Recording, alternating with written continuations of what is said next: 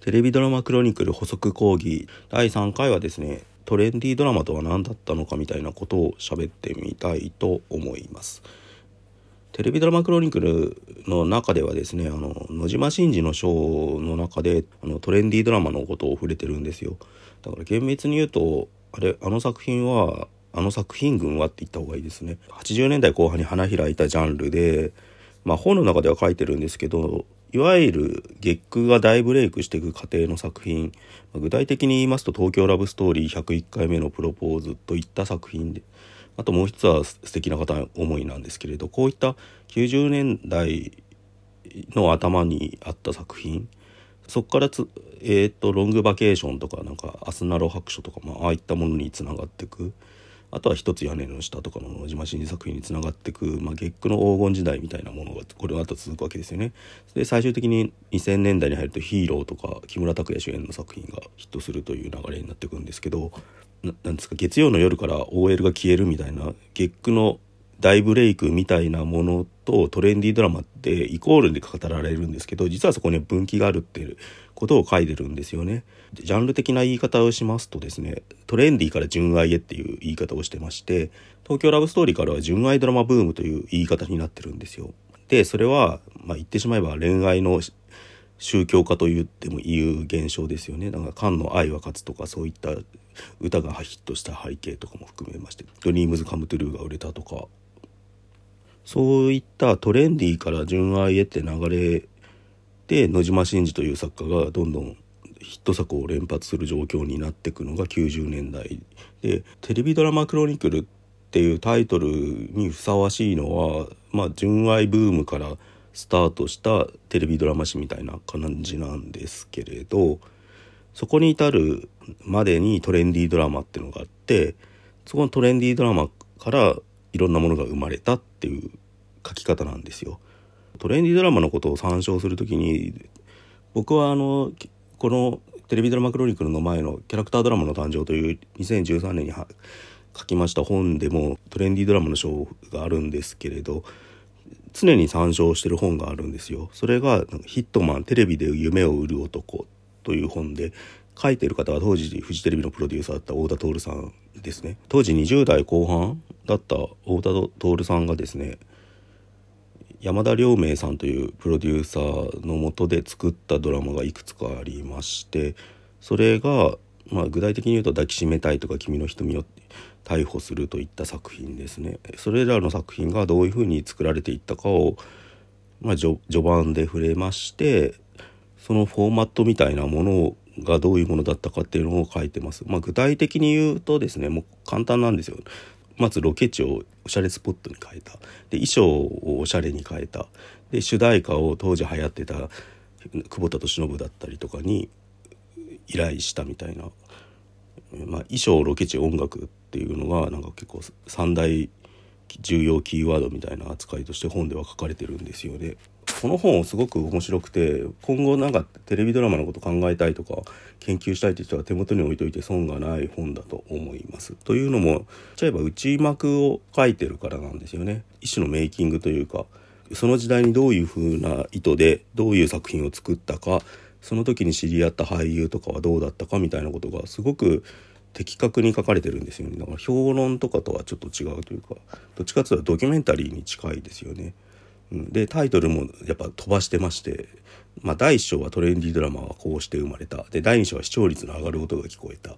で第3章は毒にも薬にもならないドラマをっていう感じで。3章まではすげえめちゃくちゃ面白いんですよね。第4章第5章第6章ってなっていくと失速していくというかこの人が言わなくてもいいことだなみたいな。まあもちろん細かい背景を追っていくとこの世の果てと割と面白かった作品について語ってるんですけれどうんまあダントツに面白いのはやっぱりその人が何を成し得たかみたいな話ですよね。それをなんか当時の俳優とか脚本家とのやり取りはちゃんと赤裸々ある種赤裸々に書いてくださってるっていうのが後世の人間から見るとすごく読みやすいというか何で読んでも面白いなんかもう本当朝ドラとかに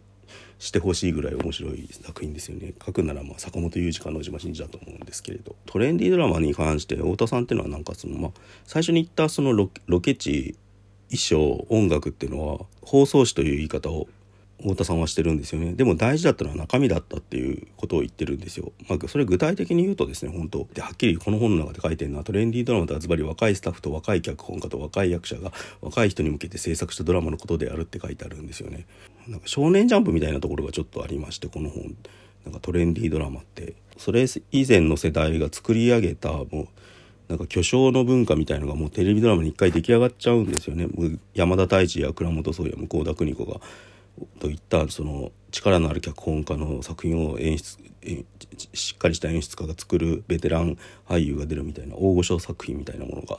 でそうやって出来上がった業界の勢力図みたいなものに対して後発だったテレフジテレビがどうやって巻き返すかって物語が、まあ、言ってしまうとこの太田さんの方にはあるわけですよ。でそこで彼らが何を選択したかっていうと重厚なものより軽いものポップでおしゃれな恋愛ドラマみたいなものを作るでその時に起用するのは若い俳優であり若い脚本家っていうここで多分テレビドラマっていうのがこれ以前の山田太一たちの世界作品でまあ一回頂点みたいなものを迎えてしまったテレビドラマがそれとともに年齢が上がってしまうわけですよね。とだから今の状況に似てると思うんですよね。視聴者自体が高齢化して作り手も高齢化しちゃった中で若い才能みたいのが入ってくる余地がなかった。このままテレビってなんかその高止まりで終わってくのかみたいな。高齢化して新しい才能が入ってこないまんまジャンルとして衰退していくのかっていうところで新しい後発の作り手が出てきてまあ勢いのあるものを作ってきたことによって状況が変わっていくっていう。まあ、それはだからフジテレビの楽しくなければテレビじゃないみたいなものとも多分明らかに重なってますよね当時だからバラエティーとかが盛り上がってた時期ともシンクロしてると言いますかトレンディードラマが出てくる以前の状況と多分今のテレビドラマを巡る状況ってすごく似てると思うんですよ。部分的に見るとクオリティの高い完成度の高い作品とかテーマ性のある作品は出てきてるんだけれどなんか全体で言うと年齢が明らかに視聴者の年齢も作り手の年齢も明らかに上がってて若手が入ってこれなくなっているっていう中でどうにか新陳代謝するしかするかもう本当にこのまま終わってしまうかみたいな境期にある。自分の印象で言うともうテレビっていうのは多分ワンオブゼムなものというんですかいろいろある中の一個に収まってて本当になんか勢いとか熱量とかがをなんか新人積極的に起用して出てくるものっていうのはどっか別の場所に移っていくんじゃないかなと思ってるんですよね。まあ、具体的に言いますとネットフリックスとかあとはなんか YouTube とかでやってる番組とかああいう場所に移ってってテレビっていうのはゆっくり役割を終えていくんじゃないかなと思ってるんですよ。ただ一方で例えば今の TBS の火曜ドラマなんかは明らかに若返りを果たそうとしてますよね。恋は続くよどこまでもあの辺りぐらいから起用する役者の年齢が明らかに下がっているというか10代20代の人が見れる明るくコメディタッチのドラマを作ろうって方向に行ってますよね。うん、本当トレンディードラマの初期にちょっと近い状況に意図的になってるっていうかその前の黎明期の頃はそれこそカルテットだったりとか監獄のお姫様だったりといったまあ、そそこでまでに名を成した作家の作品とかも一緒に放送してて結構玉石混交のイメージだったんですけど意図的になんか曲の部分を取り払ってると言いますか、うん、その結果出てきてるのが、ままだどうなるか分かんないけど若くて勢いがある。何より俳優が若返ってるから若い人が見てくれるんじゃないかみたいな期待がちょっとあるって感じですよね。ただ脚本家とか演出家の年齢はちょっと高めなんじゃないかなってまだ思いますよね。そのせいで新陳代謝がうまく果たせてないという。プロデューサーに関してはちょっとずつ年齢が下がってきてるし女性の何ですかプロデューサーも増えてる印象もあるんですけれどね。